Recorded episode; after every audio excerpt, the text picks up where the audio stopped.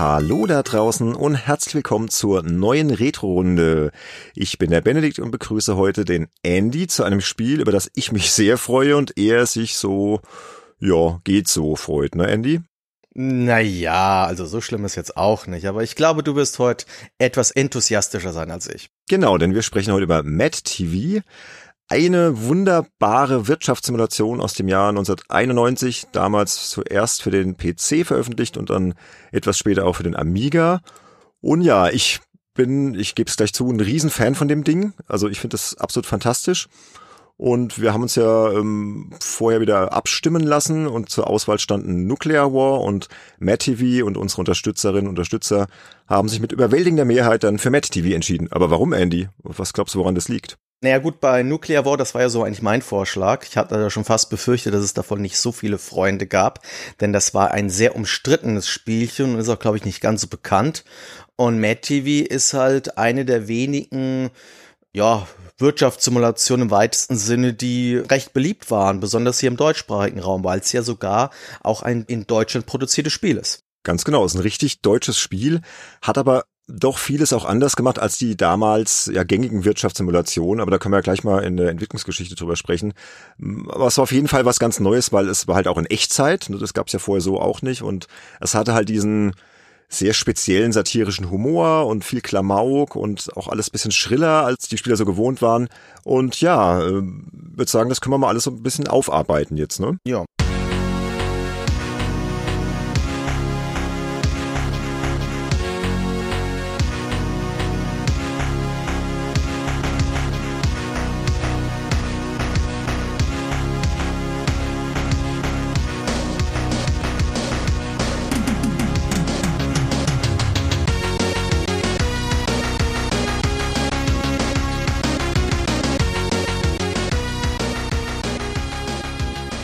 Gibt's denn zur Entwicklungsgeschichte zu erzählen von Matt TV? Ähm, ja, ich habe mich ein bisschen kundig gemacht, ob ich was zu finde. Nach dem Motto, weil es ja ein deutschsprachiges Spiel ist, hatte ich ein bisschen gehofft, dass ich so ein paar Interviews dazu finde. Dem war nicht so. Ich habe nur ein paar Previews. Ist wie gesagt ein deutschsprachiges Spiel von Rainbow Arts, die eigentlich mehr so bekannt waren, dass sie mehr so ähm, ich sag mal mehr so, die haben eigentlich mehr Plagiate gemacht als wirklich was Originelles, aber Mad TV vom Ralf Stock heißt er, glaube ich, oder? Genau. Genau, Übrigens, Ralf Stock. weißt du, wo der geboren ist? Nee, das weiß ich jetzt nicht. In Gießen, da wo du gerade lebst. okay, das wusste ich jetzt wirklich überhaupt nicht. Ja, habe ich gleich mal recherchiert. Bist du eigentlich gebürtiger Gießener, Andy? Jein, also ich bin eigentlich gebürtiger Gießener, allerdings zu dem Zeitpunkt, wo ich auf die Welt gekommen bin, war das nicht Gießen, sondern Lahn. Und deshalb Mhm. ist es ein bisschen kompliziert. Das war vor ein Jahr war das kein Gießen. Deshalb bin Okay. ich streng genommen kein Gießener, sondern Lahner. Na gut, aber Ralf Stock ist ja auf jeden Fall 1969 in Gießen geboren worden, das aber nur am Rande. Ja, erzähl ruhig weiter. Was, was war noch mit Rainbow Arts? Was muss man da noch wissen über die Firma? Ja, wie gesagt, also Rainbow Arts ist halt hauptsächlich bekannt für so Sachen wie Turrican oder äh, Giannas ist es nicht so ganz richtig, das war Time Warp, gehört aber zu Rainbow Arts letztendlich. Halt eben für eher so technisch, also wenn, wenn sie gute Spiele gemacht haben, waren es eher technisch hochklassige Spiele. Musik von Chris Hülsbeck sehr häufig bekannt. Und Mad TV sticht halt so ein bisschen hervor, weil ähm, es halt eher eine originelle Idee ist und mir ist jetzt auch kein Spiel bekannt, wo sie jetzt großartig sich was von geliehen hätten. Und das ist auch so ein bisschen das, was ich in diesen Previews, die ich in der ähm, im aktuellen Softwaremarkt und im Amiga Joker habe ich eine gefunden, die so ein halbes Jahr vor Release erschienen sind. Und die haben halt auch gesagt, das ist halt mal eine richtig neue Idee. Und ähm, vor allen Dingen halt auch sehr hübsch verpackt. Wenn man sich ja eigentlich drüber reden, wenn wir über das Spiel selbst sprechen. Und ja, und es war halt dann hier in Deutschland auch, äh, ist es allgemein sehr gut angekommen. Also sowohl von Spielen als auch von Kritikern. Und nur halt außerhalb von Deutschland anscheinend nicht so besonders wirklich ein Hit gewesen. Nee, ich glaube, das war wirklich so ein, ja, so ein Made in Germany Hit, der dann auch wirklich hier gut angekommen ist, aber da kommen wir ja auch später noch drauf, auch zu dem, was die Fachpresse so gesagt hat hierzulande und so weiter. Aber vielleicht noch zum Ralf Stock so ein bisschen, da habe ich auch noch ein paar Sachen rausgesucht. Bei dem ist ja ganz interessant, der hat ja extrem früh angefangen zu programmieren, ja. Wie gesagt, Jahrgang 69 und sein erstes Spiel hat er schon 1983 zusammen mit Freunden entwickelt. Das war nämlich dann das Adventure Der Stein der Weisen für den C64. Das hat er dann 1984 bei Kingsoft entwickelt und ist dann so diese Adventure-Schiene so ein bisschen weitergefahren. Hat dann nachfolgend Bozuma, das Geheimnis der Mumie und East vs. West Berlin 1948 entwickelt. Genau, die Sachen hatte ich auch gefunden gehabt, dass er die für Rainbow Arts gemacht hat, Bozuma äh, East vs. West. Das eine habe ich sogar hier in meiner Sammlung stehen, aber nie selbst gespielt. Die waren auch nicht so, also die waren deutlich weniger erfolgreich, sind auch nicht so gut weggekommen der Fachpresse, das weiß ich auch noch. Aber Stein der Weisen, das ist wiederum witzig, weil das ist mir nicht aufgefallen. Das habe ich gespielt als Kind mit meiner Mutter. Ach, siehst du mal. Das war mir jetzt neu, also. Genau, das ist quasi, gespielt. das ist eines der ähm, berühmtesten deutschen Text-Adventures gewesen. Also wenn das das wirklich das Stein der Weisen von 84, aber das müsste das gewesen sein, ja. Genau. Da war der Kerl dann 15 Jahre alt, ne? Respekt. Und ich habe dann noch rausgefunden, also er fing dann so, es ging ja dann so Anfang der 80er Jahre mit dem Privatfernsehen in Deutschland dann los. Ne? Vorher gab es ja immer nur ARD, ZDF und dann hast du vielleicht noch ein drittes Programm gehabt und dann kamen halt diese ganzen Privatsender, RTL, Pro7 und wie sie alle heißen. Und er fand das irgendwie alles sehr faszinierend, weil sich ja dann diese ganze Fernsehlandschaft dramatisch gewandelt hat. Da ging es ja dann viel mehr auch um so, ja, so Sensationsthemen und viel Werbung. Vorher gab es ja nicht so viel Werbung auch einfach, ne? Und er hat sich auch schon immer für Wirtschaftssimulationen interessiert, fand aber halt die damaligen Spiele zu der Zeit, so Ende der 80er, alle zu öde und langweilig, weil die waren ja alle so ein bisschen tabellenkalkulationsartig aufgebaut, ne?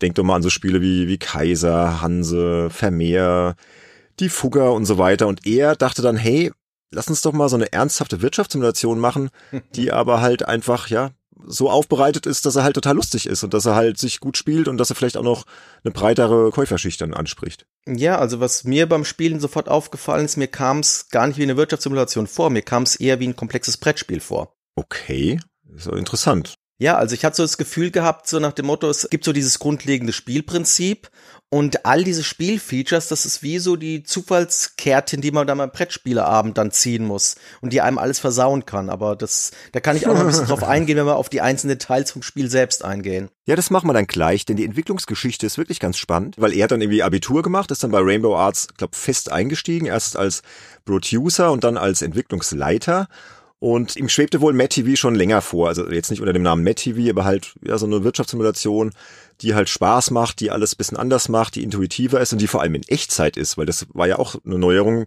gab es ja vorher gar nicht. Naja, da gab schon ab und zu mal so Sachen, aber gab's es schon? war eher, ähm, ja, das hast du im Prinzip schon im ersten Mule gehabt, aber äh, es war schon nicht so, äh, es wirkte nicht so verspielt wie in Matt TV. Na, jedenfalls hat er dann halt gesagt, kommt Leute, lasst uns das mal probieren. Ja, und dann wurde es dann halt 91 für den PC veröffentlicht und wurde ja direkt mal ein Hit, kann man sagen, ne? Zumindest hier in Deutschland, ja. Zumindest in Deutschland. Und ja, wie gesagt, erst kam es für den PC raus, 91 und ich glaube ein paar Monate später für den Amiga. Was auch noch ganz interessant ist, es war ja wohl auch eine Version für Atari ST geplant. Was man auch daran sieht in den Ingame-Credits und auch im Handbuch wird nämlich noch Atari ST aufgeführt, wer das programmiert hat, wer den Sound gemacht hat und so weiter, aber das Spiel ist nie von ST erschienen. Ne? Ja gut, das wäre dann wäre dann 92 gewesen. Also ich kann mich jetzt auch nur noch an Spieler von 91 erinnern, die Rainbow Arts gerade noch so veröffentlicht hat. Aber es ist an sich ja schon komisch, dass es für Rainbow Arts Verhältnisse auch nicht normal gewesen, dass das Spiel zuerst für den PC erschienen ist. Also das Einzige, was mir jetzt so einfällt, wo das auch so war oder wo es auch fast gleichzeitig war, ist Mean Ugly Dirty Sports. Das war so ein Sportspiel. Hm, ja, ich erinnere mich. Das kam, glaube ich, dunkel. auch so einen Monat zuerst in PC raus und dann für den Amiga ganz knapp dahinter. Aber ansonsten war ja eigentlich Rainbow Arts eher bekannt, dass sie halt auf dem Amiga ziemlich bei der Sache waren. Ja, vor allem hier so Turrican, ne? die Amiga-Version Turrican 2 waren ja ziemlich großartig. Genau. Ja, und dann war das Ding halt raus und äh, bevor wir jetzt mal ins Detail gehen und die Story so ein bisschen abreißen, können wir ja noch kurz ein bisschen über die Nachfolger sprechen oder auch die inoffiziellen Nachfolger und was es noch so für vergleichbare Spiele gibt. Aber lass uns das bitte kurz machen, weil, sind wir mal ja, ehrlich, ja. alles, was da jetzt dann nach Matt TV kam, war halt nie so gut wie Matt TV selbst, ne? Finde ich. Oder? Eine Sache war gut. Nämlich Mad News. Also der inoffizielle Nachfolger, ne? Ja, aber der halt vom Ralf Stock selbst ist und der über Ikarion veröffentlicht wurde, aber der war gut. Genau, der kam ja dann 1994 raus, wieder für den PC und dann mit großer Verspätung dann irgendwann Ende 95 auch noch für den Amiga. Genau, da war er wieder maßgeblich beteiligt, kann man sagen, der Ralf Stock. Richtig, genau. Und das war ja dann das gleiche Spielprinzip, mehr oder weniger halt statt Fernsehsender managen, dann halt Boulevardzeitungsbusiness, ne? Ja, und in Mad geht's ja darum, die Liebe einer Frau zu gewinnen. Und in Mad News geht's darum, sie wieder loszuwerden. Ah, also die Betty, ne, in Mad TV. Betty Butterbloom. Ja, wobei sie in Mad News total anders aussieht. Ich weiß auch gar nicht, ob sie wirklich die gleiche Betty sein soll, weil sie sieht wirklich total anders aus. Aber es wurde zumindest damals so in den Reviews erzählt. Ja, Mad News spielt ja irgendwie auf einem Schiff, irgendwie ganz obskurerweise. Ja, stimmt, stimmt, stimmt, ja. Mhm. Ich muss zugeben, ich habe Mad News nie gespielt. Ich auch nur ganz kurz. Also so ich, das habe ich ein bisschen gespielt, weil es halt, weil da halt Chris Hülsbeck seine Finger im Spiel hatte. Aber äh, da bin ich auch nie so wirklich reingekommen, weil es halt nicht so ganz mein Genre ist. Also so in der Wahrnehmung so in, im Nachhinein, was man dann auch so im Netz und so liest, ist immer Mad TV das Spiel überhaupt, aber interessanterweise kam Mad News damals auch in der Fachpresse so relativ gut an. Ne? Richtig. Hat mal so ein paar Wertungen rausgeschrieben. Powerplay gab eine 81 in der Ausgabe 594 die PC-Player in der 494 77 Prozent, der PC-Joker in der 394 85 Prozent, also alles sehr gute Wertungen. Ja, wobei, man muss ja sagen, also diese PC-Player-Wertung von 77 Punkten, das ist extrem hoch. Also die PC-Player war wirklich bekannt dafür, dass sie gerade typisch deutsche Spiele sehr, sehr streng bewertet haben. 77 war ein Ritterschlag. Ja, und wenn man dann nämlich dann hinschaut in dem Test von Heinrich Lehnhardt war der, äh, wurde dann, glaube ich, nachträglich Matt TV noch Richtig. bewertet und das war zu dem damaligen Zeitpunkt ja schon drei Jahre alt, also nachdem halt die MS-DOS-Version im Original veröffentlicht wurde und bekam dann 75 Prozent, was ja echt gut ist. Und das also, ist auch ein Ritterschlag, ja, also das ist wirklich, man merkt halt allein an dieser PC-Player-Wertung, dass eben auch die strengeren Kritiker,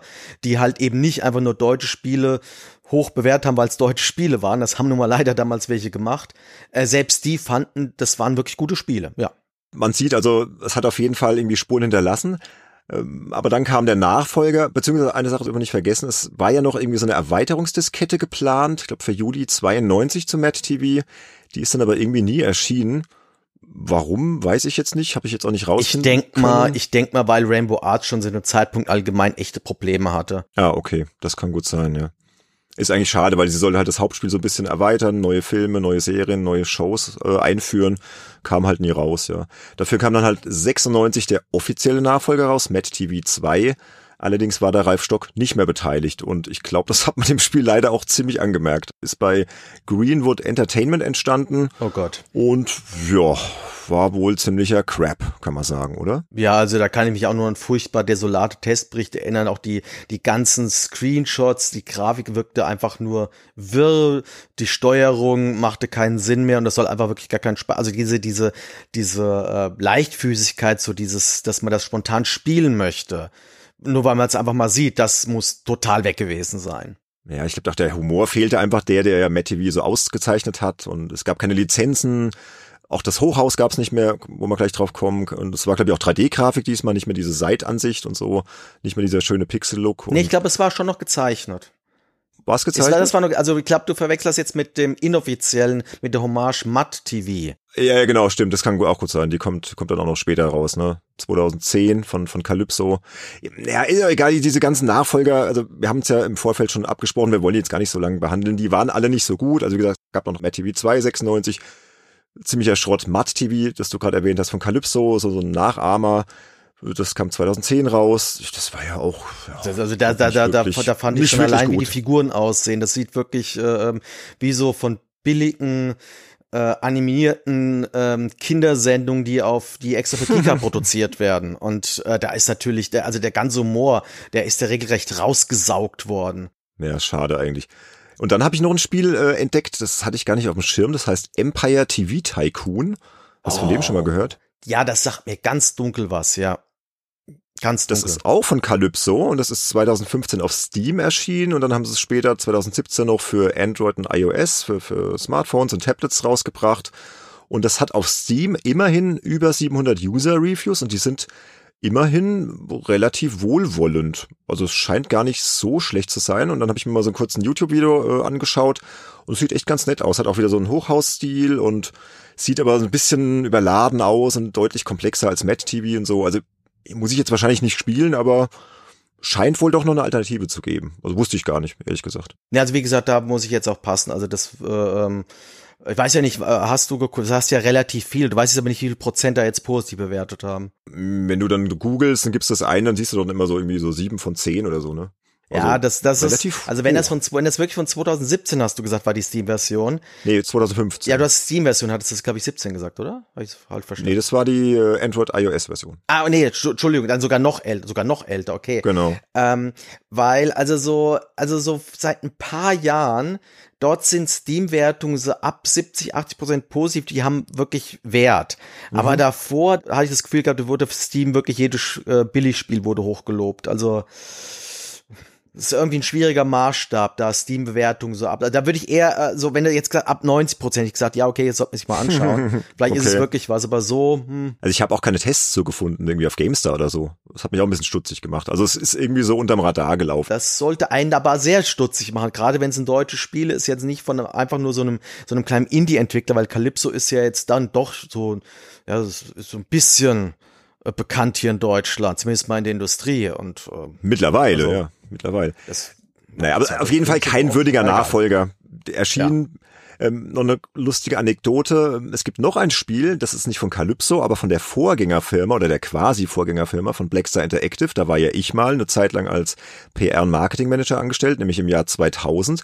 Und die haben damals Software Tycoon rausgebracht. Das war auch ein, ja, man kann sagen, ein Indie-Spiel. Das haben zwei junge Brüder entwickelt und ich habe die damals auch auf Pressetour begleitet und so. Und das war sichtlich von Matt TV inspiriert, aber es war, muss man leider auch sagen, auch ziemlicher Schrott. So nette Jungs auch waren und so ambitioniert sie auch waren, aber das war so ein Zwei-Mann-Projekt und das war denen ihr erstes Spiel und ich glaube, Blackstar hat das ganz günstig einkaufen können. Wahrscheinlich wurden die ziemlich über den Tisch gezogen, ich weiß es nicht. Hm. Also, ja, kam dann damals auf der Pressetour dann, wir sind dann auch so rumgefahren nach, nach äh, Nürnberg damals noch zu Computech und äh, nach München zu Future Verlag war das damals, äh, GameStar, PC Player und hab, haben die alle besucht und man hat dann relativ schnell gemerkt, oh Gott, das interessiert kein Mensch. Aber das nur als lustige Anekdote am Rande, also das war auch noch so sehr inspiriert von Mad TV. Aber natürlich dann auch nicht so gut. Ja. Aber kommen wir nochmal zu Mad TV endlich. Nach dem ganzen Geplänkel außenrum und zum eigentlichen Spiel.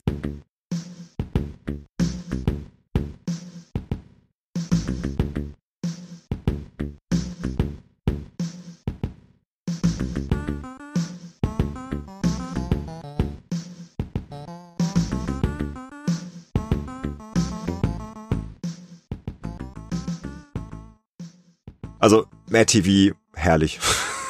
ich finde das Spiel von vorne bis hinten einfach klasse, weil das fängt ja schon im Intro an, oder Andy? Was passiert im Intro? Ja, was passiert im Intro? Äh, Im Intro sieht man einen Kerl, das soll, das soll quasi der Spieler selbst sein, guckt gerade Fernsehen, es läuft gerade Mad TV, ho, ho, ho, ho, ho, was für ein Gag. und äh, auf einmal ähm, sieht er im Fernsehen eine hübsche Blondine, die Betty. Und Butterblum, äh, bitte. Betty, Betty Butterblum. Butterblum. Was ein bekloppter Name, ey. und er kriegt sofort Herzchenaugen, drückt seine Nase gegen den Bildschirm, will sie unbedingt kennenlernen, steigt in sein Auto, fährt zu dem Hochhaus, wo ihr Büro ist und wo auch das Studio von mehreren Fernsehsendern ist und dann springt er oder fliegt irgendein anderer Typ aber aus dem Fenster raus.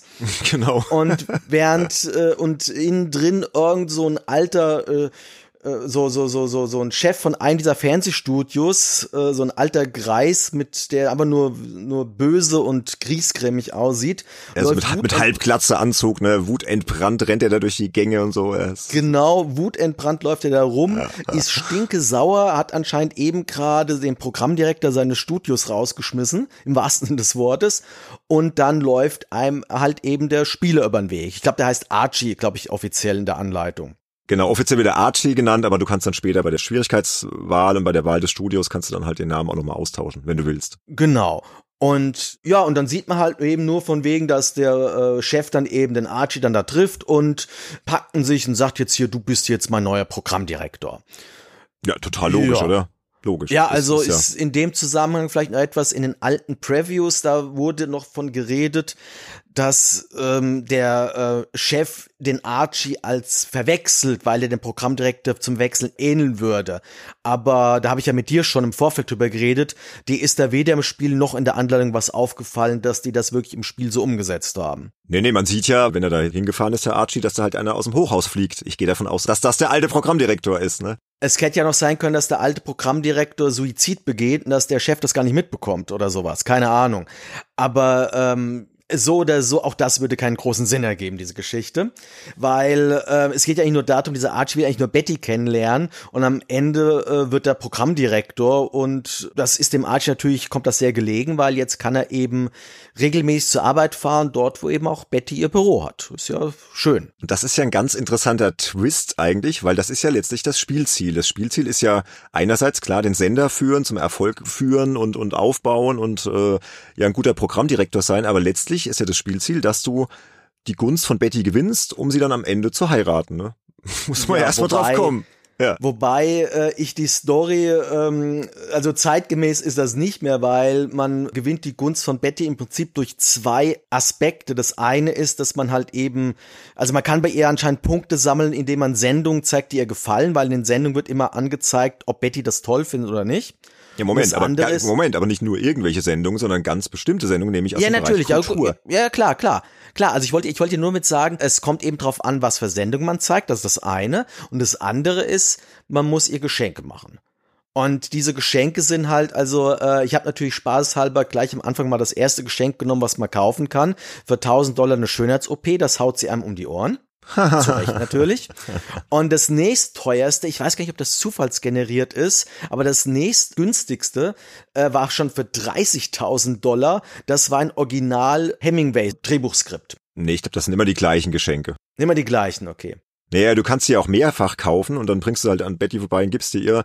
Und ich glaube, das nutzt sich auch mit jedem Mal, wo du es kaufst, dann ja, von ja. Effektivität ab. Das wird irgendwie in Klammern angezeigt, wie oft du es schon gekauft hast und man sollte nicht so oft das gleiche Geschenk machen. Ich glaube, das bringt dann irgendwann nicht mehr so viel, um dann irgendwie ja in der Gunst zu steigen. Richtig, ja, bei dem Hemingway-Skript, das konnte ich mir so leisten, gerade am Anfang, da war sie sprachlos und habe ich dann gesehen, wie man, da gibt ja so ein schönes Herzchen, so ein Herzchenbalken im äh, Menü, wo man sehen kann, wie weit man schon der Gunst gestiegen ist. Und da hatte ich dann schon so einen kleinen roten Punkt dann da. Nur weil ich ihr ein Skript geschenkt habe. So funktioniert Liebe, liebe Leute. Ja, oder über Kultur, weil Betty ist ja selbst Moderatorin.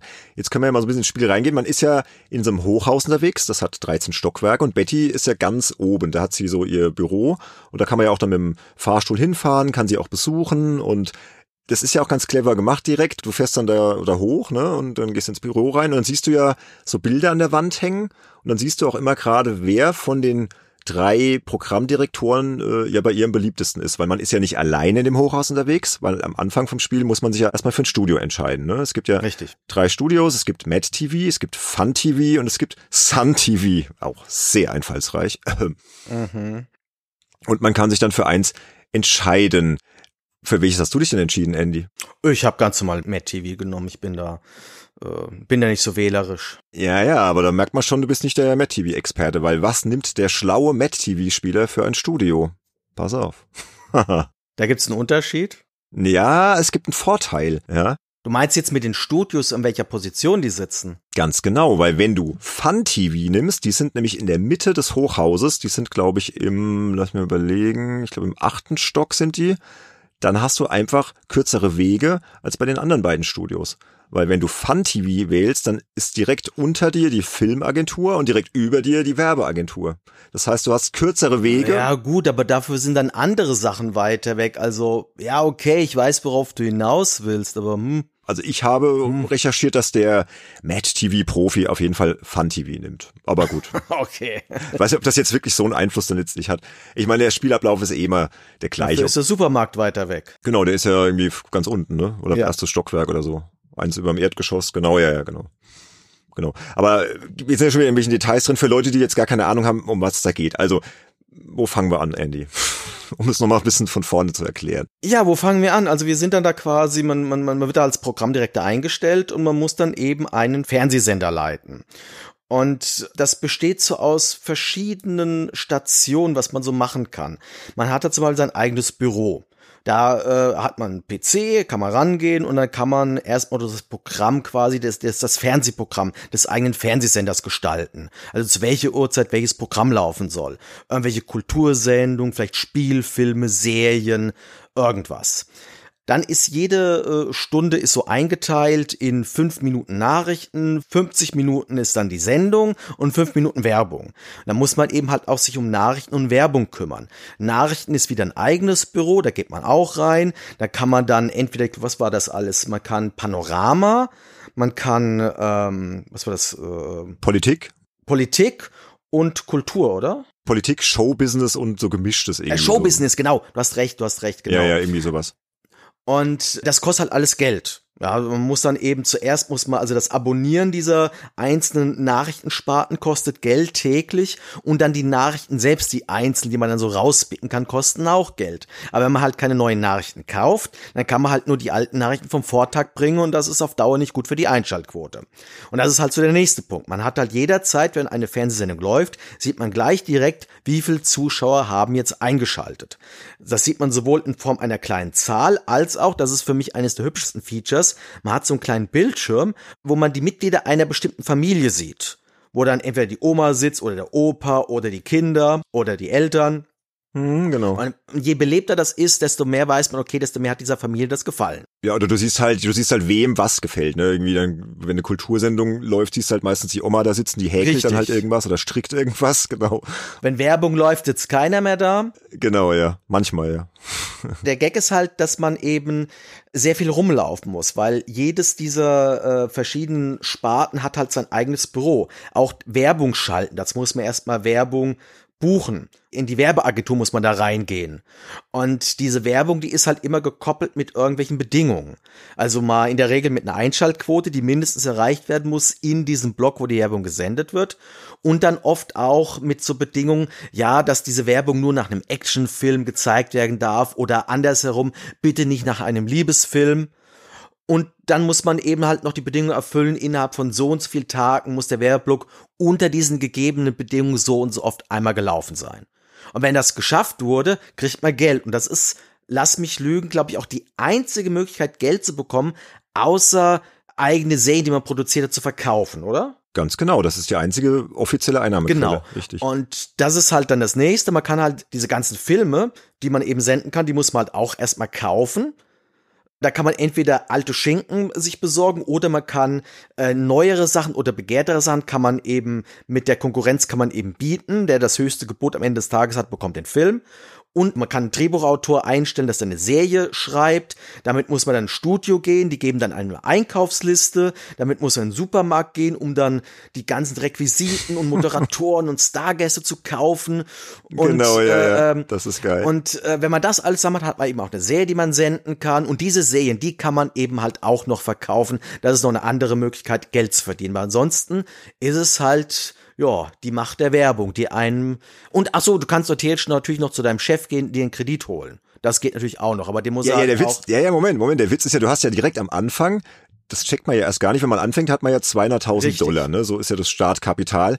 Die kommen ja aber nicht irgendwo her. Die hast du dir ja schon geliehen. Richtig. Also du bist im Prinzip direkt verschuldet. Und das klingt jetzt erstmal so viel, aber es ist echt sau wenig Geld, weil der Einstieg ins Spiel oh, ist ja. echt heftig. Der erste Tag also wenn man keine Ahnung von dem Spiel hat und ich hatte nach der langen Pause jetzt auch nicht mehr so den Plan, was da jetzt genau geht, ey, das war richtig schwierig. Ne? Das Geld, das schmilzt ja dahin wie nix, oder? Oh ja, oh ja. Also ich habe bei meinem ersten Versuch, ich war innerhalb von einem Tag pleite und ich äh, habe dann nicht, hab dann nicht gerafft, dass ich am nächsten Tag ja so äh, viele Schulden dazu mache. Ich muss auch sagen, also die Steuerung an sich hat mir sehr sehr gut gefallen. Das einzige, wo ich echt Probleme hatte, das System zu raffen, ist in dieser Nachrichtenagentur. So nach dem Motto, dass du diese Knöpfchen drücken musst, um das zu abonnieren und dann noch zusätzlich Nachrichten zu kaufen. Also das hat, das hat zwei, drei Versuche gebraucht, bis ich gerafft habe, wie das System dahinter funktioniert. Echt? Das und weil ich das bei mir sofort. Also das habe ich direkt. Ja, also weil ich das zuerst nicht gerafft habe, habe ich versehentlich alle möglichen Sparten abonniert und war am nächsten Tag pleite. Okay, interessant. Ja, aber der Einstieg, wie gesagt, ist eh heftig, weil gerade was jetzt diese Werbeverträge betrifft, um die Prämien abzusahnen, brauchst du ja eigentlich coole Werbepartner und die richtig interessanten Sachen, die haben halt dann irgendwelche krassen Auflagen, eine Million Zuschauer nach dem krassen Actionfilm oder was weiß ich und dann bist du ja eigentlich schon froh, wenn du so die ja, so die einfachen Sachen erstmal kriegst, was weiß ich, ich habe mir da mal so ein paar aufgeschrieben, Bike Shop. Kennst du Bike Shop?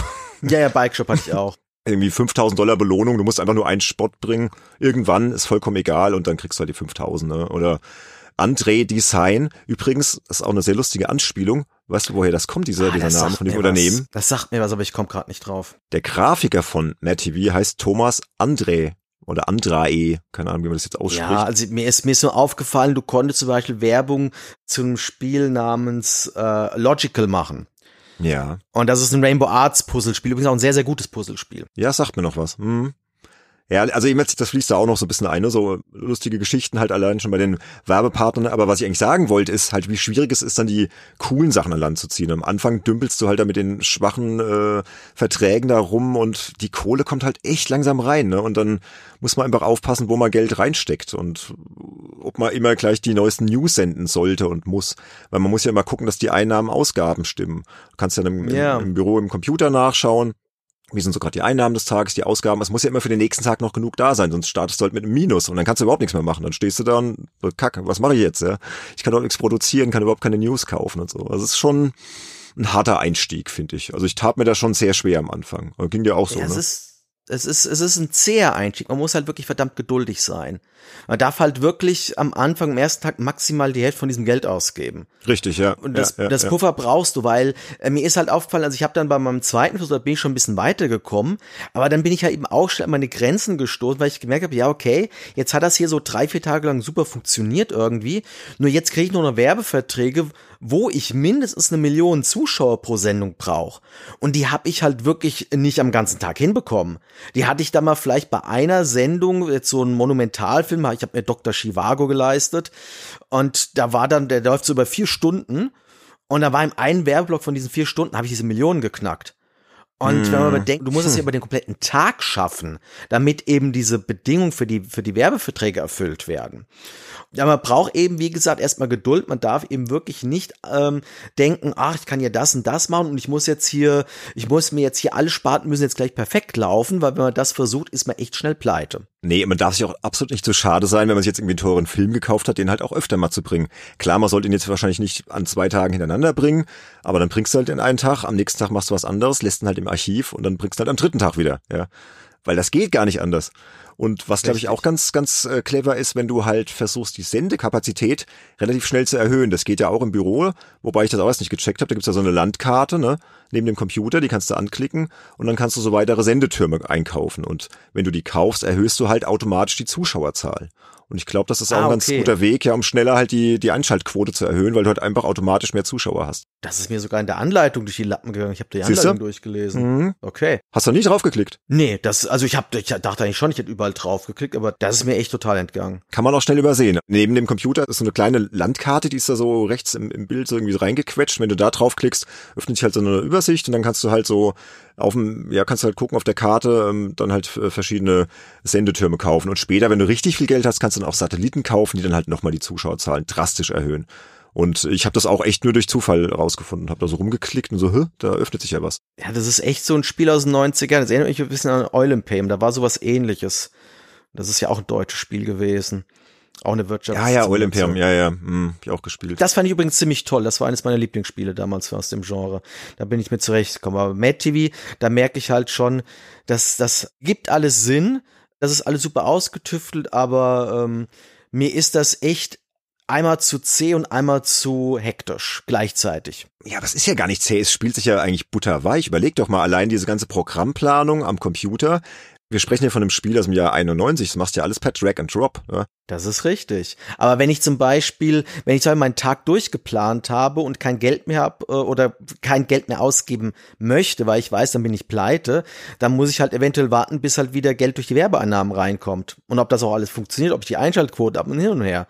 Das heißt, ich muss manchmal warten, gerade am Anfang geduldig sein, damit ich Erfolg habe. So ging's mir jedenfalls. Ja, es ist eine Mischung aus bisschen Echtzeitstress, weil du dann immer irgendwo hinlaufen musst und so. Da gibt's auch noch so ein paar Stressfaktoren, müssen wir eigentlich auch noch drauf kommen. Ja. Und halt dann, wenn dann alles erledigt ist, so, die Arbeit ist getan, das Programm für den nächsten Tag steht, weil du kannst ja immer maximal ja immer nur den aktuellen Tag und den Tag drauf planen. Du kannst ja nicht irgendwie Richtig. jetzt die ganze Woche planen. Das ist ja auch absichtlich so, dass du immer was zu tun hast.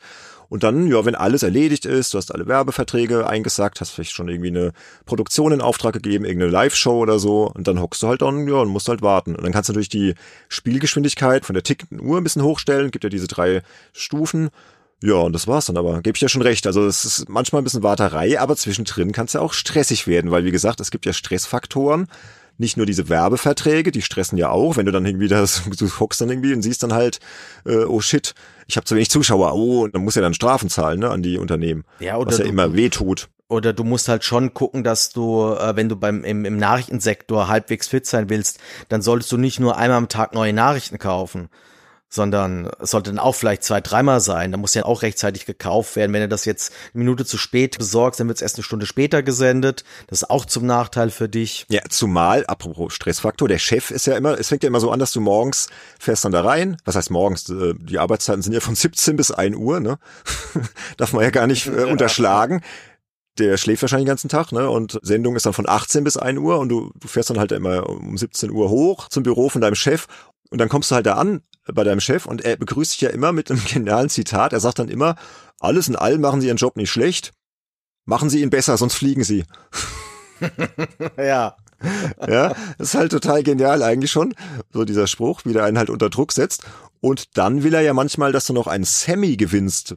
Sowas, was ich oh, für ja. kulturelles Engagement oder für die besten News oder für die beste selbstproduzierte Serie, was dich dann halt zusätzlich stresst, weil du denkst, scheiße, ich muss jetzt hier die besten News machen, aber die kosten ja so viel Geld und um diesen Semi zu ja, gewinnen. Das, das fand ich zwar schon irgendwie ernüchternd. Ich hatte eben gerade auch beim ersten Tag, sollte ich eben diesen Semi für die News gewinnen. Und ich habe dann eben gezielt nach dem Motto, ich habe alles andere war mir egal, mir war auch egal, ob das langfristig Erfolg hat.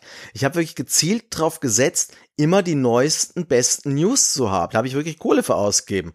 Und am Schluss habe ich den Semi doch nicht gewonnen. Ja, ich glaube, das musste erstmal ignorieren. Weil der Konkurrent besser war. Ja, aber das musste erstmal ignorieren am Anfang. Ja, weil das ist ja auch so etwas, was wir nicht so ganz klargestellt haben. Man ist, wie gesagt, halt nicht alleine. Man muss ja nicht nur zwischen MadTV, FunTV und SunTV auswählen die beiden Studios, die man nicht gewählt hat, die übernimmt der Computer. Genau, ja, das ist die und Konkurrenz. agiert eben parallel zu dir. Und man muss immer in Konkurrenz mit dem Computer halt spielen. Genau, und genau. Das ist auch der Grund, warum mich das so. Richtig. Das ist auch der Grund, warum mich das so an Brettspiel erinnert hat. Ah, jetzt verstehe ich den Vergleich. Das macht natürlich Sinn jetzt, jetzt wo du es so erklärst. Ja, mm, ja, ja. So, weil, weil, weil es ist ja so, je nachdem, welche Sendung am Schluss des Tages, glaube ich, die meisten Einschaltquoten hatte, der bekommt einen Imagepunkt. Und die anderen bekommen Imagepunkt abgezogen. Und bei den Semis ist es so, äh, ich glaube, bei den äh, News-Semi äh, bekommt man acht Punkte und die anderen bekommen jeweils vier abgezogen. Und bei dem Kultur-Semi sind sechs und jeweils drei abgezogen. Ja, ja, genau. Und das ist halt, das ist halt, das ist ein Brettspielkonzept, sorry. Aber halt in echt, Motto, aber in Echtzeit. Münzen, der andere bekommt die Münzen abgezogen, ja. Genau, ja, ja. Irgendwie, es gibt ja von den drei Sendern, wer die beste Einschaltquote während einer Stunde hat, kriegt dann den Imagepunkt vom schlechtesten Spieler. Ne? Genau, stimmt, genau sowas. So ja. ist es irgendwie, genau. Und klar, es hat was von einem Brettspiel, aber halt in Echtzeit, weil die wuseln ja, während du da rumrennst, wuseln die anderen Figuren dann auch rum. Der Brian und der, der Churchill, ne, sind ja die anderen zwei. Oder je nachdem, wie du, wie du sie halt so nennst. Name. Churchill ist auch geil, ja. Und, und die begegnen sich ja dann auch und dann, dann kommt dann irgendwie auch so eine Sprechblase, so grrr, und sind halt alle total gestresst und alle rennen da rum und ich finde das total genial einfach. Ich liebe diese Atmosphäre, wenn die da rumwuseln und alles sind hektisch und es hat halt diesen, ja, dieses Flair von, von diesem Sender halt. Ja, ich finde das genial eingefangen, ja. Aber es ist halt ein Stressfaktor, ein weiterer, ne? Aber es ist ja auch nicht der einzige. Es ist auch noch ein Nährfaktor, weil ähm, man ist ja wie gesagt im Hochhaus und es gibt nur einen Fahrstuhl. Wenn man jetzt eben von einem Stocker zum anderen fahren will und der Fahrstuhl ist gerade woanders, dann liegt das daran, weil eben die Konkurrenten ihn gerade blockieren. Und im ersten Moment habe ich gedacht, das ist eigentlich total nervig und schlecht designt. In der Anleitung steht aber rotzfrech, nee, das ist Absicht. Ist es ja auch, ja, ja klar. Die sollen dich nerven, die sollen dich blockieren und du kannst die auch blockieren damit. Wenn du geschickt bist. Ja, und wenn die dann irgendwie schneller irgendwie in der Werbeagentur sind, dann schnappen die sich vielleicht die besseren Werbeverträge, ne? Und wenn sie schneller in der Filmagentur sind, ja, kriegen sie besseren Filme als du. Und du kannst in der Zeit selbst nicht in die Werbeagentur reingehen. Genau, richtig. Ist ja dann blockiert. Es kann immer nur einer rein. Ist zwar auch ein bisschen unlogisch so gesehen, aber klar. ja. Und was wir auch noch vergessen haben? Die Türschilder noch. Genau, die Türschilder. Ne? Es gibt ja Terroranschläge. Das ist ja irgendwie halt auch so ein bisschen makaber alles. Da gibt's ja in dem, wo wir auch noch drauf kommen müssen, da gibt's ja tausend Räume, ja, in dem, in dem Hochhaus. Einige haben ja Funktionen wie das Studio für die Newsproduktion, das eigene Büro, der Chef, der Supermarkt. Ne? Also es gibt viele sinnvolle Räume, aber es gibt ja auch noch viele Quatschräume, die überhaupt keine Funktion erfüllen. Und äh, zwei davon sind die Konsuldate von Duban. Wie heißen sie nochmal? Die, die Freie Republik und die Volksrepublik von Duban. Ne? Die haben ihre Konsulate im Hochhaus drin und die terrorisieren sich gegenseitig immer so alle vier, fünf Tage, ne? Äh, ja, also es gibt jeweils Terror und dass dieser Terror sorgt dafür, dass sie sich gegenseitig halt Terroristen an den Hals hecken und ähm, man kann das eben für sich nutzen Äh, in der Lobby gibt's nämlich ein großes Schild, wo sämtliche Büros halt zugeordnet sind. Nach dem Motto, in dem Stockwerk sind die Büros, in dem Stockwerk sind die Büros und so weiter. Und man kann diese Türschilder kann man vertauschen. Richtig. Kann man eben halt mit spekulieren, wenn jetzt, wenn man jetzt weiß, okay, der wird jetzt hier von einem Terroristen gleich überfallen, dass man eben das Türschild ändert, dass eben der Terrorist nicht eben nach zum äh, zum Scheich geht, sondern eben zum Büro von dem Fun-TV-Konkurrenten. Ganz genau. Und dann fliegt das halt in die Luft, ne? Richtig. Ja. Und das kannst du zu deinem Vorteil nutzen. Wenn dann halt die, ein Studio äh, in die Luft geflogen ist, kannst du das dann später beim Makler, ganz oben, irgendwo ist der, kannst du das Studio auch kaufen, dann theoretisch. Und das ist ja, glaube ich, auch somit die einzige Möglichkeit, um deine, ja, deine Räume zu erweitern, oder? Also, soweit ich weiß, ja. Aber soweit bin ich nicht gekommen, deshalb. Ähm ja, ich glaube, manchmal wird noch gepfändet. Da gibt's noch so einen Gerichtsvollzieher, glaube ich. Der marschiert auch manchmal in das Hochhaus rein, wenn irgendwie einer nicht bezahlt hat oder so. Und der pfändet dann Räume oder so. Ich glaube, die werden dann auch frei und dann kannst du dann hochfahren zum Makler und kannst dann kaufen. Ja. Ich glaube irgendwie so. Ich dachte, es gäbe halt noch einen, der wegen der FSK Stress macht. Den gibt's auch, ja klar. Das ist ja auch noch so ein Punkt. Man muss ja auch immer gucken im Programmplaner, äh, wenn man da hier per Drag and Drop alles hin und her zieht, äh, dass man nicht aus Versehen, was weiß ich, äh, den neuen Emanuel-Film äh, um 20 Uhr bringt, weil der ist FSK 18 und dann kriegst du richtig Ärger, ne? Dann musst du Strafe zahlen und ich glaube, der Film wird auch konfisziert. Gehe ich mal von aus. Ich habe das jetzt nicht gemacht, weil ich nicht so blöd war. Aber ich auch nicht, ich auch nicht. In der Anleitung stand halt nur drin, mach's nicht. Mach's nicht. Das Spiel wirkt ja so simpel erstmal und die Steuerung ist simpel und alles so, so grafisch lustig verpackt und so. Kommen wir auch gleich noch auf diese Räume, müssen wir auch noch drüber sprechen. Aber es ist doch relativ komplex, weil du musst ja genau überlegen, wann bringe ich was. Ja, du kannst jetzt nicht um 18 Uhr hingehen und dann halt den großen Blockbuster raushauen, weil den guckt dann keiner um die Uhrzeit. Ja, also fängst du um 18 Uhr halt irgendwie an, keine Ahnung, mit einer Serie oder so, ne? Und dann vielleicht eine Live-Show oder so und um 20 Uhr, da kann dann halt der große Film kommen bis 22 Uhr und dann kannst du ab 22 Uhr noch irgendwas Härteres bringen, vielleicht auch noch irgendwie ein Krimi oder halt meinetwegen dann halt hier so ein Erotikfilm oder so, ne? Also man muss schon genau überlegen, wann bringe ich was. Es gibt ja wohl auch Algorithmen, was dir wann die meisten Zuschauer bringt. Kannst du im Netz, glaube ich, auch nachschauen. Habe ich jetzt nicht gemacht. Aber ja, also das muss man alles bedenken. Also es gibt viele, viele Kleinigkeiten, die man bedenken muss. Und all das weißt du am Anfang ja überhaupt nicht. Deswegen, wenn du das Spiel wirklich von Null anfängst, ist echt Learning by Doing und du kriegst jetzt erstmal die die ersten zwei, drei Spielrunden voll auf die Fresse, glaube ich, oder? Also, das also du bist jetzt irgendwie ein Naturtalent richtig, oder so. Ja, das ist mhm. richtig. Aber, aber was ich eben halt, auch wenn ich mit dem Spiel nicht ganz so zurechtkam und es eben nicht mein Genre ist, hier habe ich halt gemerkt, ich kann Spiele objektiv beurteilen, denn ich habe dem Spiel trotz meiner Schwächen angesehen, das ist ein wirklich gut durchdachtes Spiel. Das ist wirklich eines dieser Spiele, die viele Elemente haben und die meisten Elemente ergeben Sinn und sie funktionieren, sie harmonieren miteinander. Und ich glaube, das ist auch der Grund, warum das Spiel damals so gut weggekommen ist und auch im Laufe der Zeit, wir haben ja schon die PC-Player-Wertung genannt, nicht mm. wirklich mhm. schlechter geworden ist und äh, auch heute ja noch von vielen in wohliger Erinnerung ist und wie wir festgestellt haben, man kann es eben auch heute noch gut spielen. Also ähm, ich hab, bin ja jetzt deshalb nicht groß eingestiegen und bin deshalb nicht weit gekommen, weil das irgendwie veraltetes Spieldesign ist oder weil die Grafik man sich nicht mehr antun kann, sondern das lag einfach nur am Konzept und ich bin halt nicht kein großer Fan davon. Aber wer, glaube ich, so eine Art von Spiel mag, der wird das wahrscheinlich heute genauso feiern wie vor ja, äh, fast 30 Jahren. Ja, ist halt die Frage, ob man diesen Humor halt mag. Der ist halt schon, ja, speziell, ne? Die Der Geschichte halt nach dem Motto, dass man eben eine, äh, eine Frau rumkriegen muss, indem man ihr teure Geschenke macht. Gut, alles andere finde ich ganz okay. Terroristen, ja, ja, es sind ja wenigstens hübsche Comicbildchen. Ja, genau, äh, diese, diese Nonsensräume, wollten wir ja noch kurz drüber sprechen. Ne? Da gibt's ja halt jede Menge Räume. Ja, total geil. Oder den Psychiater oder den Waschraum, wo man nur so eine große Waschtrommel sieht und da ist ein Typ, der da drin rumtaucht in der Waschmaschine. Ja, oder die Tabaklobby. Lauter qualmende Skelette. das ist total klasse.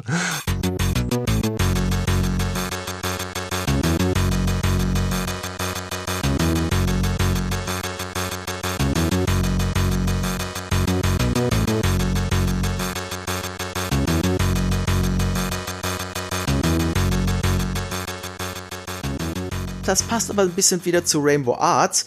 Nicht nur, dass sie da eigene Räume haben, äh, viele dieser unsinnigen Räume haben ein eigenes Musikstück. Ja, das, Musik. Das kannst, ja, du, ja. Das, das kannst du dir heute gar nicht mehr vorstellen. Da, da hast du einfach nur einen Raum, der wirklich ansonsten keinen Sinn ergibt, der einfach nur da ist, weil sie ein hübsches Bildchen gemacht haben. Und dann hat der Rudolf Stember, das ist der Musiker, hat auch noch ein eigenes Musikstück dafür komponiert. Ja, warum nicht? Ja, aber es macht halt viel Atmosphäre, sowohl halt einfach diese, dieses animierte Standbild als auch Ja. die Musik, ja. Ich finde, es find fügt sich alles sympathisch. super zusammen und es passt halt zu dem Ja. ganzen Humor und ähm, was man ja auch nicht vergessen darf, der ganze Humor, der ist ja auch ständig präsent, ja. Sei es jetzt in den News zum Beispiel, das sind ja teilweise totale Quatsch-News halt, wo irgendwelche lustigen äh, Sachen aufgeführt werden, ja. Robert De Niro wurde von einer Nymphomanin irgendwie gestalkt und hatte sie verklagt und hin und her. Und das finde ich auch so cool bei den Nachrichten, die bauen aufeinander auf. Also nicht nur so, dass da eben eine Quatschnachricht kommt, sondern auf den Quatschnachricht kommt dann in der Regel dann noch äh, eine weitere Quatschnachricht, die auf der alten aufbaut. Da stecken richtige Geschichten dahinter, ist mir aufgefallen. Ich weiß nicht, wie lange die gehen, aber die gehen teilweise über Tage, ja. Also eine habe ich mir aufgeschrieben, weil mir die einfach direkt aufgefallen ist. Dann habe ich mir eine News gekauft. Da hieß es, Außenminister will Bergschaf zur Pflicht machen. Ja, hieß es an dem einen Tag. Und am nächsten Tag dann, Demokraten Doppelpunkt, Außenminister ist verrückt geworden. das kannst du halt bringen. Ja, aber es gibt dann halt auch immer wieder solche politischen News, die tatsächlich auch ja real waren oder so. So Bush marschiert in Kuwait ein und so. Ja, so Geschichten. Ja. Und die halt so ein bisschen diese Zeit von damals einfach widerspiegeln. Also der alte Bush, bevor jetzt hier jüngere Leute anfangen zu träumen. der alte Bush, richtig. Der alte Bush. Und Gorbatschow und wie sie alle heißen, ne, aus der Zeit damals. Also das ist halt auch schon so ein Spiegelbild dieser ganzen politischen Situation und oder was weiß ich, Super-GAU in Deutschland vermutet und so, weil das war ja so ein bisschen die Angst damals mit den Atomkraftwerken, das war ja die Zeit nach Tschernobyl und so. Also das ist alles schon so ein Spiegelbild der Zeit damals. Klar, mit, mit dem ganzen Abstand heute denkst du auch so, was ist das? Ja Gott, ist das ewig Also, her und so. Aber ich so ein bisschen überrascht war, ich weiß nicht, ob du dazu was gefunden hast, aber bei den Filmen, die man kaufen kann, da Ja. fand ich es interessant, das sind hier wirklich alles reale Filme. Also alle Filme, die es wirklich gibt. Dazu habe ich was gefunden. Das betrifft sowohl diese Werbegeschichten als auch die Filme, weil die Werbung ist ja teilweise fiktiv, aber später, wenn du dann richtig Kohle scheffelst, hast du dann auch so Werbepartner wie Coca-Cola, Camel, hier Zigaretten, äh, Sprite Light und so, ja. Also hast richtig große Marken. Und die haben sie einfach verwendet, genauso wie die ganzen Filme. Du hast ja da wirklich jede Menge Filmklassiker von Star Wars über Citizen Kane, Mad Max. Hilf mir mal, ich, das sind so viele, ich habe mir ein paar aufgeschrieben. Ja, wie gesagt, Dr. Chivago, Faust im Dr. Nacken, Zhivago. Äh, Rosemary's Baby hatte ich gekauft. Also eigentlich so ziemlich auch alles, was so bis in die 80er Jahre erschienen ist. Also das Spiel ist ja von 91. Genau, also schon große Hits. Und also ich Ja. habe rausgefunden, Ralf Stock hat gesagt, die haben das damals einfach verwendet. Das habe ich mir fast gedacht. Das lief einfach so unterm Radar, weil die Spielindustrie war noch so jung und noch so in, in der Außenwahrnehmung überhaupt nicht vorhanden, dass das keine Sau gejuckt hat. Ja, die haben es halt einfach gemacht. Also e- etwas, was du heute gar nicht mehr machen konntest. Und der Nachfolger dann 96, ich glaube, da war die Branche dann auch schon ein bisschen größer und bekannter. Die haben ja dann keine Lizenzen mehr gehabt. Was bestimmt damit zusammenhängt, dass die sich das nicht mehr getraut haben, weil halt einfach die Industrie schon gewachsen ist. Ja. Ja, ich würde auch eher sagen, also Rainbow Arts war ja auch bekannt dafür, dass die halt frech waren in vielerlei Hinsicht. Da könnten wir jetzt auch ganz lange über Genesis und, und Karthagis und die R-Type-Geschichte reden. Die haben einfach, die haben einfach gemacht und haben damals nie wirklich was auf den Deckel bekommen, sind immer mit dem blauen Auge davongekommen und haben das halt so durchgezogen und fertig aus. Also sie hatten keine Angst, ne? einfach mal zu sagen, "Ah, komm, wir machen es Ja. einfach. Uns hat ja auch keiner gemerkt, aber das, ich meine, dadurch hat ja Matt TV extrem an Wert gewonnen, weil es halt dieses Original-Flair hat. Ne? Du siehst ja dann links unten deinen Fernseher, ist ja dieses, dieser untere Bildschirm aufgeteilt, links siehst du den Fernseher, was gerade läuft, in der Mitte sind halt diese ganzen Daten, wie viel Kohle du hast, äh, hier die Beliebtheit bei Betty und äh, noch irgendein Wert, ich glaube Sender-Image und so. Und rechts ist halt diese Couch, wo die Leute sitzen und dann siehst du halt links Star Wars laufen, ja, und hast irgendwie Ja. 1,8 Millionen Zuschauer. Das ist einfach ein cooles Gefühl. Und wenn das jetzt halt irgendwie ein Film wäre ohne einen echten Namen oder ohne echten Titel, den man kennt, dann wäre das halt irgendwie halb so spannend, finde ich. Wobei, da müsste man dann wirklich aber fragen, ob es wirklich rechtliche Konsequenzen gegeben hätte, weil sie haben ja wirklich nur den Namen. Ansonsten ist ja nichts, also du siehst ja nicht mal ein Bild davon. Also jetzt von dem Originalfilm oder sowas. Sie haben ja wirklich nur irgendwelche Titel. Ja, aber der Name ist ja erstens geschützt, ja, und zweitens, der wird ja quasi, der Film wird ja auch bewertet irgendwie indirekt durch diese Zuschauerquoten. Und jetzt hast du was, Ja, was ich jetzt okay. stell dir vor, äh, Star Wars hat dann irgendwie nur eine halbe Million Zuschauer. Weil du als Spieler zu blöd bist und bringst es halt schon um 18 Uhr statt um 20 Uhr oder um 21 Uhr, weißt du? Ja, okay, und dann kriegst du eine Klage von George Lucas, das wäre. Also so, so könnte ich mir das jetzt vorstellen, aber aber ja klar, und das, das trägt halt extrem viel zu dem ganzen Flair bei, finde ich. Und auch diese ganzen äh, Werbeverträge, dass halt alles echt ist. Und du hast echt das Gefühl, du bist in so einem echten Sender und musst den halt da irgendwie am Laufen bringen und so. Und diese ganze Betty-Story, ich finde die total lustig, ja. Auch weil du ja mit der Zeit dann immer so eine Beliebtheit steigen kannst, bringst dir ab und zu mal ein Geschenk vorbei.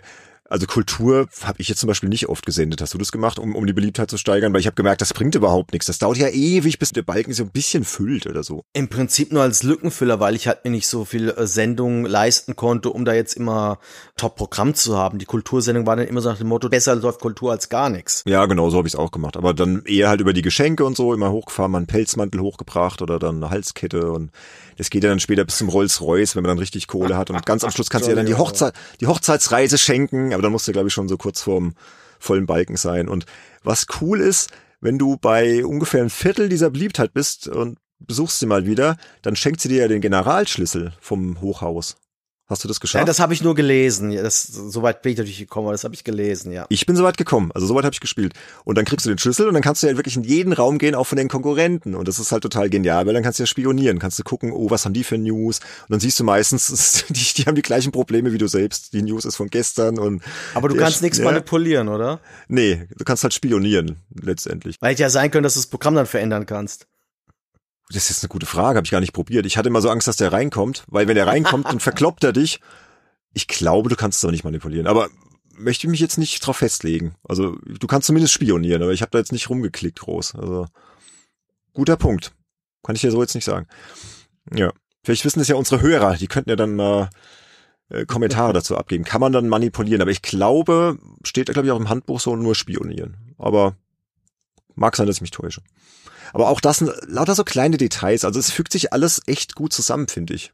Für ein Spiel von 91 war das schon sehr, sehr durchdacht und deutlich komplexer, als es halt erst den Anschein macht. Ja. Und was mir halt auch besonders gut gefällt, ist, dass es so alles visualisiert ist. Ja. Oh ja. Du siehst halt immer auf den ersten Blick, gefällt dem Zuschauer der Film, wie kommst du bei Betty an und was ist so, es wird alles so durch einfache, äh, ja, optische Symbole gezeigt oder durch Bilder halt und so. Und das gefällt mir sehr gut. Allein, dass du da mit der Figur letztendlich da durch die Gegend läufst, also mit der rumklicken kannst. Wie so ein Point-and-Click-Adventure fast schon in dem ja, genau. äh, Hochhaus. Das ist, also was wirklich Mad TV somit am besten hinbekommt, ist, dass es so wenig wie möglich wie eine Wirtschaftssimulation aussieht, obwohl es eine ist durch und durch. Ja, ja, klar, das sind bestimmt auch diese Adventure-Wurzeln vom Ralf Stock, die wir am Anfang erwähnt hatten, ne?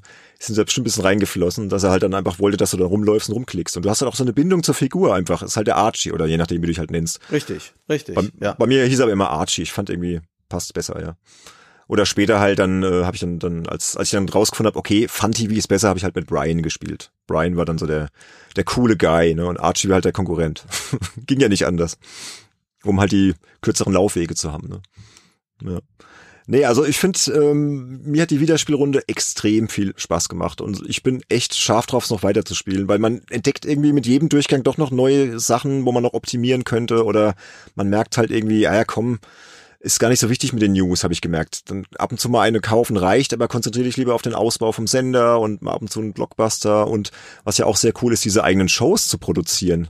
Ne? Hast du das mal gemacht? Ich hatte damit angefangen gehabt, ja, aber ich hatte, wie gesagt, nie groß Geld jetzt äh, da das zu machen, was ich gerne wollte. Ich wollte da nur mal gucken, es gibt ja angeblich einen Cheat, womit du dir Geld erschummeln kannst. Oh ja, den Nach gibt's. dem Motto, es gibt irgendwo, du musst eine Ecke klicken, dann kriegst du einen Film umsonst, den kannst du verkaufen, das kannst du beliebig oft machen. Genau, das ist in der Filmagentur, hast du ja diesen Koffer, ne? Und wenn ja. du rechts unten in den leeren Koffer klickst, kommt dann wie äh, von Zauberhand ein Film, den hast du dann und wenn du den verkaufst, kriegst du eine halbe Million Dollar. Ja. Und dann dann musst du dir dann halt bei dem Filmtyp einen neuen kaufen, machst den Koffer rein. Dadurch ersetzt du quasi den unsichtbaren und dann kannst du wieder einen neuen holen. Dann kannst du ewig Geld reinscheffeln. Ja, das geht, ja. Habe ich ausprobiert. Und angeblich soll es noch einen Trick geben, habe ich jetzt auch nicht probiert. Es gibt irgendeinen Trick, womit du dich ganz schnell verschulden kannst, ganz, ganz schnell. Und irgendwann ist der Betrag der Schulden so hoch, dass der Zähler auf einmal positiv wird. Ja, ich glaube, das ist, wenn du dein Studio verkaufst und es dann wieder einkaufst, dann wird nämlich der Preis erhöht vom Studio und dann musst du es wieder verkaufen, einkaufen und so weiter und irgendwann kommt das Spiel nicht mehr mit, weil dann so ins Minus rutscht und irgendwann bist du dann mehrere Milliarden oder ja. so im Plus. Genau, ja. Genau, ja. aber das ist aber das ist kein das ist kein Cheat, das ist mehr ein Bug, der eben als Cheat Feature von diversen Spielern ausgenutzt wird, wenn ich das richtig verstanden habe. Ja, ja, genau. Also man kann da schon schummeln, wenn man möchte, aber gut, wenn du das machst, ist halt der ganze Reiz des Spiels dahin. Also ich habe das mal ausprobiert mit dem Cheat in der Filmagentur und dann hast du halt so viel Kohle, dann kannst du ja echt alles kaufen, dann kannst du dir die ganzen Sendetürme kaufen, die Satelliten, du hast dann direkt von von 0 auf 100 die Macht über alles und die anderen sind am Ende. Also das ist da geht der Spaß echt flöten. Also würde ich von abraten, das zu machen. Gibt's halt und Man kann es mal machen, um das Spiel dann so auszuloten. Also dafür habe ich dann auch gemacht, um wirklich mal alles gesehen zu haben und was dann passiert und dass ich dann noch das Ende gesehen habe wenn er dann halt Betty hier wirklich heiratet, du musst ja erstmal die Konkurrenz dann äh, aus dem Weg schaffen, ja. Ich glaube, erst dann kannst du auch Betty heiraten, ne? Ich glaube, du musst die Konkurrenten erstmal ausschalten und ein hohes Image haben. Und dann kannst du halt Betty dieses letzte Geschenk, die Hochzeitsreise im Supermarkt kaufen und dann äh, fährst du halt mit ihr so davon, siehst du irgendwie das Cabrio vom Archie und dann steht hinten drauf Just Married und dann hast du das halt äh, das Ziel erreicht, ja. Aber das macht den Spaß kaputt, also würde ich von abraten, den ja, Cheat. Würde ich klar. nicht machen. Ne? Und also ich würde es wirklich genießen von null, sich vielleicht ein paar Tipps besorgen. Ich werde auch in den Show Notes ein paar Tipps verlinken so ein paar Einsteigersachen, die man halt einfach nicht wissen kann, wie jetzt zum Beispiel das mit der Geschwindigkeit am Anfang. Also wenn ich jetzt anfange mit einer neuen Runde, das erste, was ich mache, ich gehe ins Büro und regle erstmal die Spielgeschwindigkeit auf die niedrigste Stufe, dass ich erstmal mhm. keinen Stress habe und dann kann ich erstmal sagen, oh, alles easy, weil dann brauchst du erstmal die ersten Werbeverträge, fährst du schnell hoch, holst dir Werbeverträge, dann kannst du dir in Ruhe aussuchen, dann kannst du in aller Ruhe deine News produzieren und dann hast du ja schon mal das Wichtigste für den ersten Tag geschafft und dann bist du viel stressfreier im Spiel drin und kannst dir erstmal alles für den nächsten Tag überlegen. Also so würde ich jetzt empfehlen, wie man einsteigt. Später, wenn man es dann raus hat, kann man ja auch die Spielgeschwindigkeit äh, wieder auf, auf hoch regeln, weil es wird dann schon teilweise sehr langsam, ne? Wenn du dann auf, auf niedrig gestellt hast und du hast alles erledigt, ey, dann, dann wartest du und denkst auch so, ja, könnte man wieder weitergehen, ne, so langsam. Also ist ja auch so ein Kritikpunkt von dir, ne, dass es teilweise viel Warterei ist. Wie gesagt, das liegt halt an mir, das bin ich zu ungeduldig. Ja. Ich finde halt, was die echt gut gemacht haben, ähm, es ist halt irgendwie so, ja, die haben das perfektioniert, ähm, ein, ein komplexes Wirtschaftsspiel zu vereinfachen. Also es, es gibt dir nie das Gefühl, dass du überfordert bist, wobei die Mechanismen im Hintergrund schon sehr komplex sind. Also weißt du, was ich meine? Ja, ja, genau, ja, ja. Die spielerischen Elemente sind halt wirklich aufs Nötigste beschränkt. Also man hätte ja noch viel mehr reinpacken können, was ja dann diese teils inoffiziellen Nachfolger oder auch Mad TV 2 gemacht haben, aber ich glaube, das macht das Spiel ja dann gerade kaputt, wenn es dann zu komplex ist. Du hast halt immer so feste Sachen, die du erledigen musst, hast eine feste Agenda und das reicht dann aber auch. Du bist halt eigentlich schon genug beschäftigt, aber klar, es hätte vielleicht hier und da noch ein bisschen mehr sein können, aber weiß ich glaube, der einzige Kritikpunkt von dem Spiel, also der einzige valide Kritikpunkt von dem Spiel, weil das habe ich von verschiedenen Leuten gelesen, das ist die Schwierigkeitsgradkurve, die fällt, anstatt dass sie steigt.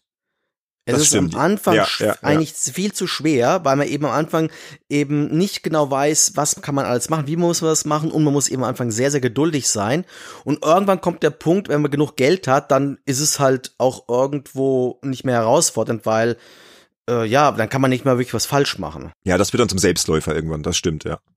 Also an dem Punkt Aber kam da ich dann weiß so langsam ich auch nicht, auch. wie man das hätte ändern können bei so einer Art von Spiel, weil das ist halt so die Krux von allen Wirtschaftssimulationen dieser Art.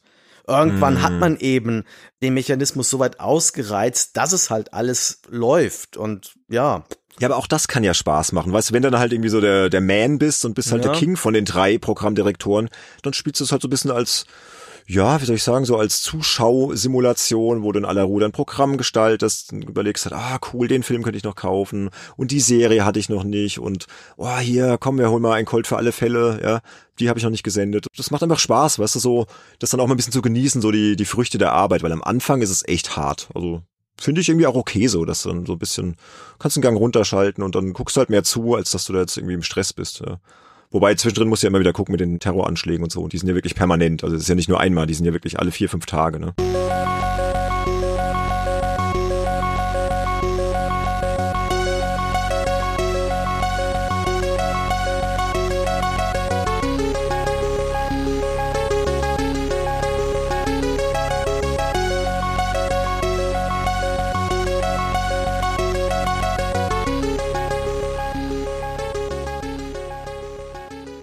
Also mir hat's richtig viel Spaß gemacht und ähm, ja, kann ich nur empfehlen noch. Aber du bist jetzt nicht so hundertprozentig begeistert. Ja, nochmal, es ist nicht mein Spiel. Aber warum genau, Andy? Das musst du mir nochmal erklären. Was, Weil was ich genau nicht alle Spiele toll finden kann von allen Genres. das geht nicht. Aber Mad TV musst du doch toll finden. Es ist doch so ich toll. Ich find's ja auch toll, aber nein, das ist so, äh, ich hab so, ähm, ich hatte mal, äh, äh, ich hoffe, dass ich das irgendwann umsetzen kann, ich hatte mal ein absolut fantastisches Wertungssystem mir ausgedacht wo ich zwei okay. Wertungen jedem Spiel geben wollte. Und zwar eine Kopf- und eine Herzwertung. Ja. Die Kopfwertung ist quasi die objektive. Vom Kopf her ist das, äh, was ich, fünf von sechs Sternen. Ja. Aber vom Herz her drei. Ja, ich verstehe, was du meinst. Hm. Es ist halt, es, es, es, mich kann halt nicht alles ansprechen, aber, aber ich, ich, ich, ich sehe, was das Spiel gut macht. Das, und es ist, es ist ein sehr gutes Spiel, gar keine Frage. Und insofern, Es ist halt nur nicht mein, mein Genre. Ich kann Was nicht alles mögen. Nee, du, Wirtschaftssimulationen sind überhaupt nicht mein Genre. Ich hatte zwar damals vor Mad TV auch mal so ein bisschen Kaiser, ich glaube Kaiser 2 hatte ich gespielt, die Fugger und so. Man hat ja irgendwie zu dem Zeitpunkt dann irgendwie alles gespielt, was man halt dann irgendwie so im, im Schulhof auf das Kette in die Hand gedrückt bekam, so ja, das halt mal ausprobiert, ne? Aber war nie so mein Lieblingsgenre. Aber das hat mich dann echt geflasht. Das war echt richtig cool damals auf dem Amiga. Und ja, ich find's immer noch klasse und es hat irgendwie so meine Liebe jetzt neu entfacht, die Retro-Runde. Ist halt immer das Tolle an dem Format hier, ne? Dann packst du nach so langer Zeit so ein Spiel aus und erwartest eigentlich relativ wenig, aber es hat mich jetzt doch echt erwischt wieder. Habe ich bei der Recherche auch gemerkt. Ich habe immer wieder Punkte gefunden, wo ich nachgeguckt habe und das hat mich nur interessiert und was musste man hier machen und Tipps mal nachgeguckt und äh, auch so die Entwicklungsgeschichte mit dem Ralf Stock fand ich ganz interessant, warum er jetzt dann nach Adventures dann so eine Wirtschaftssimulation gemacht hat und so. Und er hat ja danach auch nie wieder so einen Hit gemacht, ne? Muss man ja auch sagen. Der ist ja immer noch sehr aktiv in der Spielindustrie, hat auch diverse Ja. Firmen gegründet und diese Emergency-Reihe, diese Simulation und was weiß ich alles. Also sehr rühriger Typ, sehr erfolgreich, aber so ein liebevolles, tolles Spiel wie Matt TV hat er auch nie wieder auf die ja, Reihe doch, bekommen. Mad News. Ja gut, Mad News. Okay, das muss ich mir irgendwann mal noch anschauen. Dem gebe ich auf jeden Fall auch nochmal eine Chance. Aber wobei mich das irgendwie thematisch nicht so interessiert, obwohl ich ja als Journalist sagen müsste, es muss mich interessieren, aber irgendwie wahrscheinlich gerade deshalb interessiert es mich nicht. So, schon wieder irgendwelche Artikel, ja. Tunen und äh, teasern und machen und tun. Keine ich Ahnung. gerade, hat die Emergency-Serie hat der gemacht. Ja, ja, sag ich ja. Genau. Ja. Und ach so, und genau, das ist mir noch aufgefallen, das war auch, es war auch nicht mein Spiel, aber das war eigentlich auch gar nicht mal so schlecht. Caribbean Disaster hat er noch gemacht zwischendurch. Richtig, ja. Und irgendwelche Serious Games und so. Und ich glaube, der hat zwischenzeitlich hat er vier, fünf Firmen gegründet und war da irgendwie überall involviert und so. Also ein echter Geschäftsmann auch, ja. Aber ich glaube, Matt TV ist so sein Herzensding und ja, das wird wahrscheinlich auch unerreicht bleiben, denke ich mal. Welche Version hast du gespielt? PC und Amiga. Also auch beide. Ja, ja, ich habe also PC-Version hatte ich, äh, genau, da müssen wir ganz kurz reden. Ich hatte die PC-Version, da habe ich äh, mein Original äh, von der Spielesammlung ähm, installiert, über DOSBox dann. Das war Mhm. jetzt kein Problem. Und dann Amiga-Version, da hatte ich dann Disketten, RDF-Disketten, die ich im Emulator spielen kann. Da ist mir aufgefallen, die Ladezeiten waren furchtbar. Also, ähm, ich glaube, ich wäre damals wahnsinnig geworden, wenn ich das auf Amiga mit Disketten gespielt hätte. Allerdings dann gab es noch eine Version äh, auf Games Nostalgia, wo du das dann wie auf einer Festplatte spielen kannst, Festplatte installiert. Und ich glaube, man konnte es auch damals auf Festplatte installieren. Keine Ahnung. Ja, ich habe es auf Diskette definitiv gespielt, aber ich kann mich an die Ladezeit auch nicht mehr so erinnern. Aber man war da ja eh viel härter im Nehmen damals und total schmerzfrei. Also ja. weiß ich nicht An- mehr. Und ja, gut, das kann natürlich sein, dass ich das nicht mehr gewohnt bin. Ladezeiten ist immer so, ja, da war ich, glaube ich, damals schon ein bisschen geduldiger als heute. Ansonsten ist mir halt dann nur aufgefallen, die sahen für mich beide praktisch identisch aus, obwohl der Amiga deutlich weniger Farben darstellen kann. Und die Musik war am Amiga deutlich besser. Deutlich. Ja. Das stimmt, ja.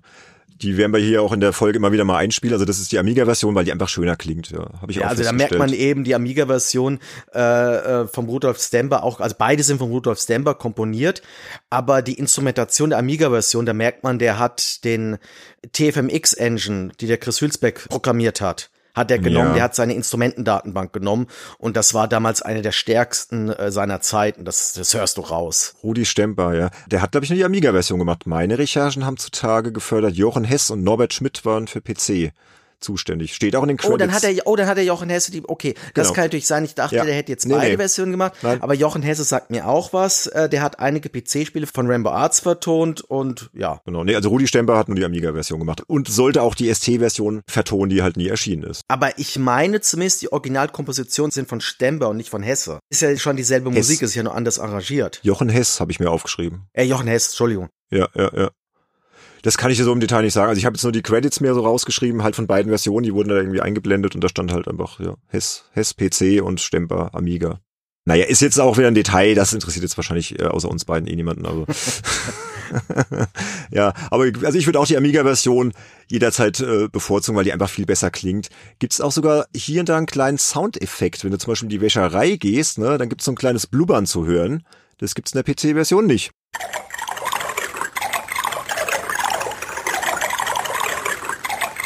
Weiß nicht, ob es jetzt noch andere Räume betrifft, aber das sind jetzt so kleine Details. Aber also Amiga-Version von Games Nostalgia, die werden wir auch verlinken, die kann man auf jeden Fall spielen. Dann nur ein kleiner Tipp von mir, wenn man da abspeichern möchte, bitte über den Emulator abspeichern, F12 drücken und dann abspeichern, weil das Ingame-Safen hat zumindest bei mir nicht funktioniert. Beim Andy glaube auch nicht so richtig. Also wenn man sicher gehen will und das über diesen äh, Emulator spielt, dann einfach über F12 und dann geht das ganz gut.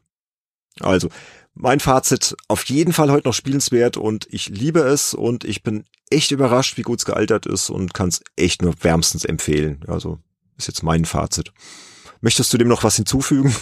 Nee, also ich kann, ich kann das nur unterstreichen, auch wenn es nicht mein Spiel war. Es ist, ähm, es, es hat Hand und Fuß, es funktioniert, es sieht toll aus, hört sich super an. Ja, also wer drauf steht, dem kann ich es auch nur empfehlen. Gut, eine Sache, ich muss jetzt auch mal eine negative Sache anmerken.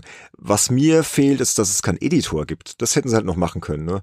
Dass du halt die Filme und Serien vielleicht dann nochmal editieren kannst und dann nochmal ein paar aktuellere Sachen und dann hättest du ja theoretisch frisch halten können bis heute und so, aber ja, andererseits ist es halt ein Spiegel seiner Zeit. Ja. Es ist halt wirklich auf diese Zeit, so Ende der 80er, Anfang der 90er festgelegt. Und wenn du es heute spielst, mich erinnert es halt immer so an diese Zeit. Ich war damals 14, 15, als ich gespielt habe auf dem Amiga. Und dann erinnerst du dich halt an die ganzen News und der Gorby und was da halt war und der Film und Cup der Angst mit De Niro, ne, und so. Weißt du, so Filme, die halt damals auch geguckt hast und so. Also ich finde, hat Vor- und Nachteile mit dem Editor, das keinen gibt. Was eine größere Herausforderung wäre für Leute, die doch nochmal vielleicht so ein Spiel dieser Art machen wollen, ein Multiplayer-Modus. Ja, stimmt, die gibt's ja auch nicht, klar. Mhm. Weil das ist ja, die Computergegner, die sind ja genau, die machen ja genau dasselbe wie der Spieler selbst. Das heißt, rein vom Konzept her müsste das eigentlich funktionieren. Ja, aber es gibt doch dieses TV Tower Fan Remake, ne? Ich glaube, der hat einen Online-Modus. Ah, okay. Aber ich hab's nicht ausprobiert, einfach aus dem Grund, ganz ehrlich, ich find's so gut, wie es halt ist. Was soll ich jetzt irgendein Remake probieren, weil es wurde dann schon wieder irgendwie verkompliziert und dann sendest du irgendwie nicht nur noch von 18 bis 1 Uhr, sondern 24 Stunden am Tag und es gibt Ach, dann irgendwie noch verschiedene Arten der Übertragung, Antenne, Kabel, Satellit. Also das, das klang schon wieder nach, oh nee, wieder zu viel und so. Ich werde es auch mal verlinken, also wer sich dieses Remake TV Tower mal anschauen will, also ich brauch's jetzt nicht. Ich bleib bei dieser schönen Amiga-Version von Games Nostalgia, die läuft wunderbar und ja, genau. Aber Andy, wir wollen ja immer mal noch gucken, was die Presse damals gesagt hat. Da habe ich mhm. mir natürlich mal alles rausgeschrieben. Wir haben es ja schon erwähnt, also das Spiel kam damals sehr gut an. Ich werde mal so ein paar Wertungen raushauen. Die Powerplay hat in der 1291 die PC-Version getestet und hat 80 Prozent gegeben. Und auch ein Prädikat besonders empfehlenswert. Grafik 82, Sound haben sie komischerweise nicht bewertet. Warum nicht? war einfach so ein Strich. Das war damals normal, dass die ab und zu mal Spiele äh, bewertet haben, wo die, die nicht ganz fertig waren, wo sie den Sound noch nicht hatten. Ah, okay. Das hast du bei einigen Powerplay-Berichten. Das war so, alle zwei Monate ist das mal passiert im Schnitt. Ja, weil bei der Amiga-Version, die sie dann in der 492 auch mit 80% getestet haben, hat der Sound dann 73 bekommen. Aber du hast dich mit dem besonders empfehlenswert geirrt. Der hat keinen besonders empfehlenswert bekommen. Die gab es erst auf 85 Punkten. Oh, sorry, dann ist das meine alte Vorlage. Das ist wahrscheinlich noch von der letzten Retro-Runde. Habe ich nicht gelöscht. Erwischt. Nee, klar, weil bei 80 gibt's ja auch kein Prädikat bei der Powerplay, ne? Das war bei der Videogames, da gab's aber 80 schon den Classic. Nee, hast recht, ja. Das war hier noch meine alte Vorlage. Hm, das hast mich erwischt. Ja, dafür gab's auch einen ASM-Hit. Den gab's wirklich, denn die ASM hat in der 1191 eine 10 von 12 gegeben in der Gesamtnote. Zitat des Testers Matthias Sieg, lebendig, actiongeladen, intrigant, ein Wirtschaftsgame für Ausgebuffte. Die Playtime hat in der 1091 allerdings nur 77 gegeben, es war der Hans Ippisch. Und der PC-Joker und der Amiga-Joker haben jeweils 85% gegeben in ihren Tests und Joker-Hits rausgehauen. Also insgesamt sehr, sehr gut. Nur der Ippisch so ein bisschen der Ausreißer nach unten. Was ist denn da los gewesen, Hans Episch? Yes, äh, komm, wollen wir jetzt wieder über die, wollen wir jetzt wieder über die Playtime reden? Ja, anscheinend müssen wir ja. Also ich lese mal kurz vor, was Hans Ippisch damals schrieb. da könnte ich mich ja schon wieder aufregen. Matt TV ist zwar nicht der erhoffte Oberknaller geworden, doch das Programmierteam hat sich sichtbar Mühe gegeben und das Spiel mit vielen Gags vollgepackt. Allein die Idee ist ein Bonus wert und schon deshalb sollten alle Fans von neuartigen Spielen Matt TV in ihr Herz aufnehmen. Also, also ich finde diesen Satz, ist nicht der erhoffte Oberknaller geworden. Ich habe ja am Anfang des Podcasts gesagt, dass ich mal nach Interviews, nach Previews gesucht habe. Ja. Da habe ich nicht so viel gefunden. Wie gesagt, ASM habe ich was gefunden, Amiga Joke habe ich was gefunden. Und die klangen halt schon vielversprechend nach dem Motto, da hat eine neue Idee, aber es wirkte jetzt nicht so, oh mein Gott, jetzt kommt ja das beste Spiel aller Zeiten. Also ich würde gerne wissen, wieso der Hans Ippisch da vom erhofften Oberknaller redet. Nur weil das ein Spiel von Rainbow Arts war? Ich habe da so ein bisschen das Gefühl, der wurde da so ein bisschen irgendwie groß gehypt im Hinterzimmer. Oh, das wird unser Mega-Spiel. Hat gespielt und da war es halt doch nicht der Ober-Mega-Hit und deshalb sind es dann nur 77 Punkte und nicht 80 bei der Konkurrenz geworden. Oder halt noch höher teilweise. Also wenn du gerade die ASM ja. 10 von 12 siehst, PC Ja gut, also Joker, muss schon sagen, also also äh, die die Powerplay ist ja strenger gewesen und für mich ist eine Powerplay 80 gleichzusetzen mit einem Amiga Jogger 85 oder mit der ASM 10 von 12. Das das ist stimmig, wenn du das mit anderen Wertungen aus der Zeit vergleichst. Aber Ja, die das passt, ja, Playtime, ja. aber die Playtime Wertung, das das wirkt einfach wie gewürfelt. Nee, das passt. Also ein Powerplay, das wollte ich auch noch kurz vorlesen, das ist natürlich auch sehr euphorisch für, was mal, für Michael Hengst Verhältnisse. Der schrieb nämlich, gab erstmal sein Gutgesicht, der Mann, der die irre Idee zum Matt TV hatte, kann sich getrost auf die Schulter klopfen. Es macht einfach einen Riesenspaß, ein vernünftiges und gewinnträchtiges Fernsehprogramm auf die Beine zu stellen. Wie im echten Leben bewahrheitet sich auch bei Matt TV, dass die TV-Junkies sich einen feuchten Kehricht um die Meinung der Kritiker scheren. Problemstreifen bleiben auf der Strecke, knallige Action, Sex und Serienkost bringen die Einschaltquotenpegel zum Beben. So klickt man sich fröhlich durch die frisch-witzige Grafikumgebung des Senderhauses auf der Suche nach gewinnträchtigen Neuerwerbungen, lässt Serien schreiben und unterzeichnet Werbeverträge. Einziges Manko des genussvollen und spritzigen Spieles, auf Dauer bleibt die Abwechslung etwas auf der Strecke, wenn der Spieler ein fettes Finanzpolster eingefahren hat. Also im Prinzip auch das, was wir gesagt haben. Ich finde, das deckt sich sehr mit unserem Fazit. Ja, also du merkst eben, du merkst eben daran die Zeitlosigkeit von diesem Spiel. Definitiv. Also bin überrascht, wie gut es gealtert ist. Ja. Wenn das jetzt aktuelle Filme und so weiter hätte, dann wäre das echt ein zeitgemäßer Hit. Wobei, hm, Ja. habe ich auch nochmal drüber nachgedacht, würde es heute noch so funktionieren oder auch so Thema Nachfolger und so, weißt du? Eigentlich wird es ja heute gar nicht mehr in die heutige Zeit passen, weil wie guckst du heute Filme, Serien? Ja, okay, klar, da müsste man müsste halt dann äh, ähm, das das können wir auch versuchen irgendwie einzubinden. Ja, aber wie willst du Netflix, äh, Disney Plus, äh, Amazon Video und alles einbinden? Hm. Da müssten wir jetzt mal länger drüber nachdenken, aber ich sag mal so, Einschaltquoten sind heutzutage auch noch ein Thema und äh, da machst du eben halt Klickzahlen. Also äh, das soll ja nur vereinfacht alles sein. Ja, ja, aber es wäre halt nicht mehr so das Gleiche, weißt du? Weil heute guckt ja jeder, wann er will, wie er will, was er will. Jeder guckt was Unterschiedliches. Du könntest es gar nicht mehr so vergleichen irgendwie, wie es halt Matt TV so schön einfach gemacht hat. Hier hast du halt so und so viel Prozent und hast dann 1,4 Millionen und fertig. Ja, jetzt gehst du aber wieder davon aus, dass Leute nur heutzutage das spielen würde, was in unserer Realität vorhanden ist. Es gibt ja auch Leute, die Europa Universalis spielen und äh, Europa aus dem 17., 18. Jahrhundert leiten wollen. Obwohl das Ja, heute ganz ja, anders das- funktioniert. Das stimmt, aber ich finde, das hat ja Matt TV gerade so toll gemacht. Das hatte halt so dieses Ding aus seiner Zeit, weißt du? Ja, aber äh, das, äh, aber das Konzept an sich und das Konzept an sich kannst du ja schon in die Moderne übertragen, halt nur eben mit Einschaltquoten. Wie gesagt, es gibt ja immer noch Fernsehsender. Nur weil Netflix und äh, Disney Plus immer dominanter werden, heißt es ja nicht, dass ARD und ZDF nicht mehr auf ihre Einschaltquoten schauen. Ja, ja, das stimmt. Aber viele Leute schauen halt keinen Fernsehen mehr regelmäßig. Also ich kenne nicht viele. Gut, meine Frau schaut jeden Sonntag Tatort. Das ist ein Thema für sich. Fängt's ja schon was an. ja auch immer wieder für heitere Diskussionen sorgt. Wenn ich dann schon wieder die vernichtende Spiegelkritik gelesen habe, denk, was schaut die sich denn da wieder an? Aber hey, habe ich mehr Zeit zum Zocken. Sonntag ist dann immer, du schaust Tatort, ich gehe zocken. Oder ich gehe laufen, je nachdem, nach Lust und Laune. Naja, aber wäre interessant, ob das heute noch so funktioniert. Aber man sieht es ja an diesen ganzen gescheiterten Versuchen. Irgendwie hat es keiner geschafft, so diese Simplizität ähm, von Matt TV und diesen ganz speziellen Humor und so und irgendwie nochmal in die Jetztzeit zu bringen. Auch die ganzen Calypso-Spiele da, die wir genannt haben, also pff, schwierig. Ich glaube irgendwie, dass das nicht mehr klappen wird mit dem Nachfolger. Also ist so, sagt mir mein Gefühl irgendwie. Ich glaube, das wird irgendwie so ein Spiel sein, was du in 20 Jahren immer noch spielen kannst und dann sagst du, ah, weißt du, damals Matt TV. Ja, vielleicht. Oder kommt irgendwann Matt TV 3? Ich sag irgendwann Ralf Nee. Stock nochmal. Ach komm. Also, das, das sehe ich jetzt auch so nicht kommen. Aber gut, äh, wer weiß, die Indie-Szene, man weiß nie, was die mal rauskramt. Also, was ich wirklich in, in, in 20, äh, fast, ja, jetzt 17 Jahren Berufserfahrung jetzt gelernt habe, ähm, es, sag niemals nie. Wir haben ja sogar irgendwann Shenmue 3 gekriegt. Also, Ja, ja, das stimmt. Ja. Ja, ich glaube, zu dem Fazit kommen wir öfter hier in der Retro-Runde, wenn man so philosophieren, was, was, was da noch kommen ich will könnte da und nichts, so. ich will da nichts ausschließen, will ich mit sagen. Aber nach dem jetzigen Stande sehen wir zumindest nicht. Also ich sehe es nicht und ich würde mir eigentlich, ich glaube, ich würde mir in dem Fall fast auch wünschen, lass doch Matt TV, so wie es ist, für sich stehen. So, weißt du? Ich fände halt nur irgendwie, ähm, ich habe da immer so einen Impuls dazu, sowas sagen zu müssen. Ich fände irgendwie eine Gender-Switch-Variante gut, dass man eine Frau spielt, die dem Kerl Geschenke machen muss. Fände ich irgendwie lustig. Ja, okay, das ist natürlich schon sehr einseitig, da gebe ich dir recht. Das ist natürlich seiner Zeit auch geschuldet. Damals war halt, war man noch nicht so weit, ja. Ja, Leider. es ist halt, ähm, Die Blondine im war auch, 13. äh, Stock, ne? Ja, der, ja. der, der, der ASM-Preview, die hat da schon ein paar Sprüche rausgehauen, wie, ja, die lieben Frauen und sowas. Mhm, ja. Ja, schon ein Männerspiel, das stimmt. Man merkt halt, ja, nicht nur das, er merkt halt 90er Jahre, da waren halt die ganzen Spiele halt wirklich nur auf, also sowohl auf Jungs ausgelegt, als auch die ganzen Magazine haben nur für Jungs geschrieben. Das merkst du halt ganz stark. Ja, stimmt.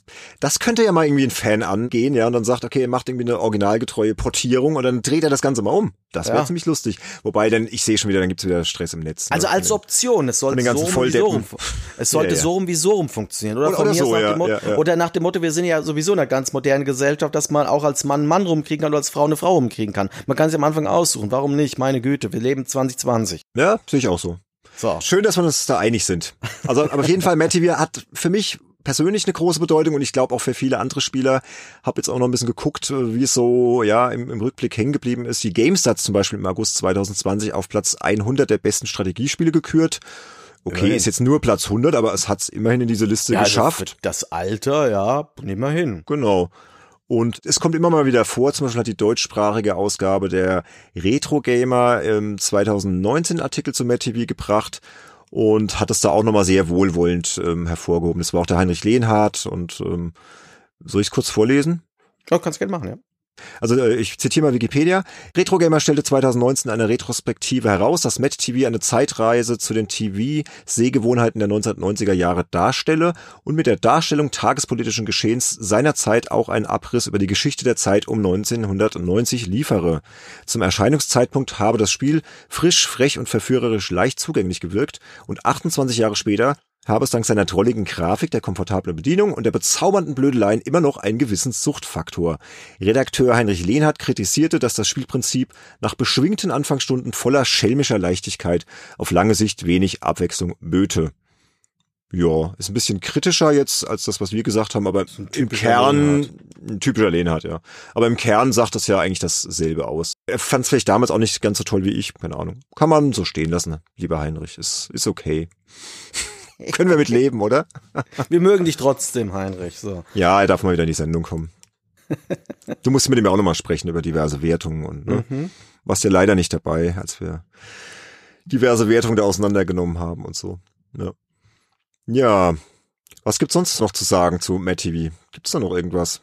Ich glaube, wir wollten noch drüber sprechen, wie es im Ausland angekommen ist. Da wollte ich auch vorhin fragen, du hast ja vorhin äh, erwähnt, dass man die Serie ein Colt für alle Fälle dort senden lassen kann. Da hast du ja was zur englischen Übersetzung was gefunden gehabt. Genau. Die englische Wikipedia hat irgendwie einen Artikel zu Matt TV und da schreibt sie, The game suffers from many translation issues resulting from its origin as a game originally produced in Germany. Much of the in-game text features typos and Dinglish. Ja, und das, das stimmt auch. Also die Übersetzung muss ziemlich grauenvoll sein. Ein Beispiel ist, aus ein Colt für alle Fälle wurde dann a Colt for all cases. Genial, ne? Es hieß ja im Original eigentlich The Fall Guy. Also ist ja ein Stuntman, oder? Der, der Colt Sievers und ja, also so, es wurde recht frei übersetzt. Wahrscheinlich hatten die auch keine Kohle, um da jetzt einen gescheiten Übersetzer einzustellen. Die, die haben da nicht drüber nachgedacht, die haben aber eins zu eins übersetzt. Ich will nicht wissen, was die aus dem fausten Nacken gemacht haben.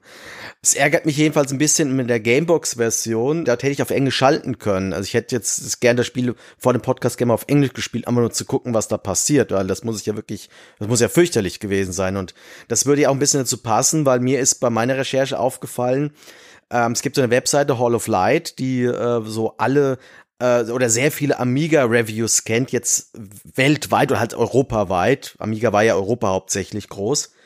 Und die hatten halt so Mad TV, da hatten die zwei Previews gescannt und haben dann irgendwo noch geschrieben, war kein, leider kein Scan da, sie haben es nur vermerkt, ein italienischer Amiga-Zeichen hat dieses äh, Spiel getestet, außerhalb von Deutschland.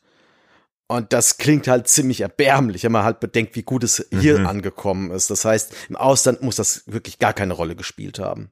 Ich denke mal, dass Rainbow Arts sich das auch schon gedacht hat und haben sie halt wahrscheinlich überlegt, ja, sollen wir da jetzt groß übersetzen oder komm, macht's halt der Praktikant irgendwie nach Feierabend und hau mal irgendwas raus und Hauptsache wir haben irgendeine Version oder so. Keine Ahnung. Also Ich weiß halt nicht, es war halt Ende 91. Das war ja so die, so die, so die letzte Zeit, wo Rainbow Arts auch hierzulande wirklich gefragt war.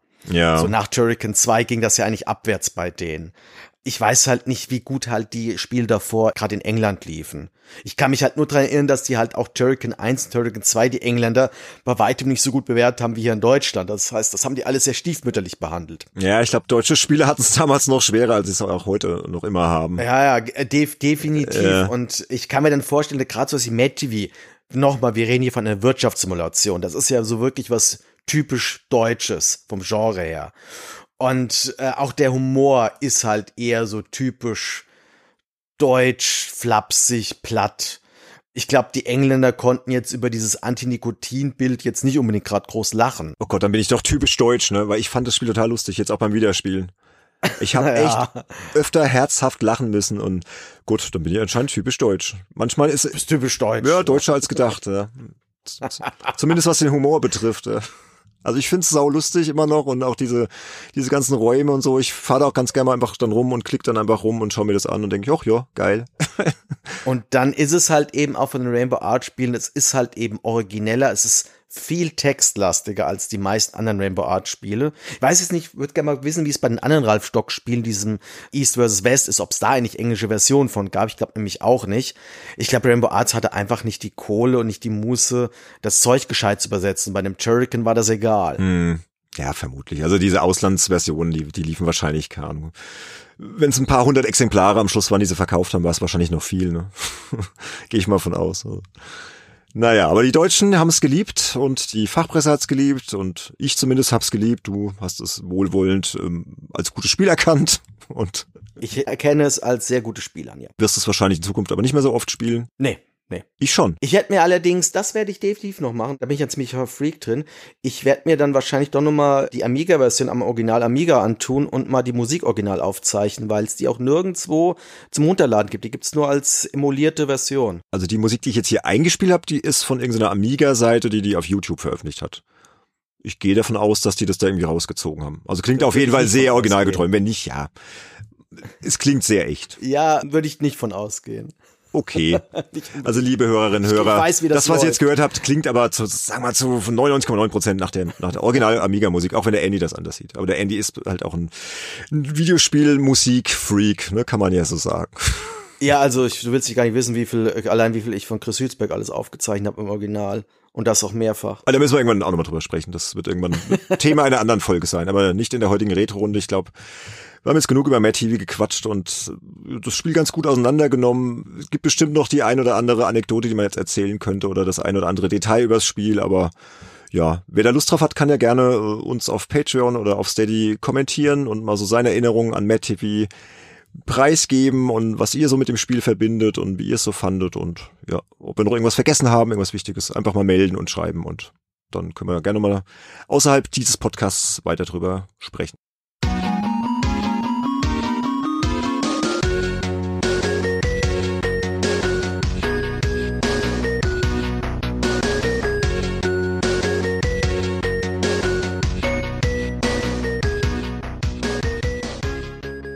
Sind wir durch, ne? Ja. Alles klar. Andy, hat viel Spaß gemacht. Mit Matt TV und dir. Und ich freue mich schon auf die nächste Ausgabe der Retro-Runde. Mach's gut. Bis denne. Mach's gut. Tschüss. Ciao, ciao.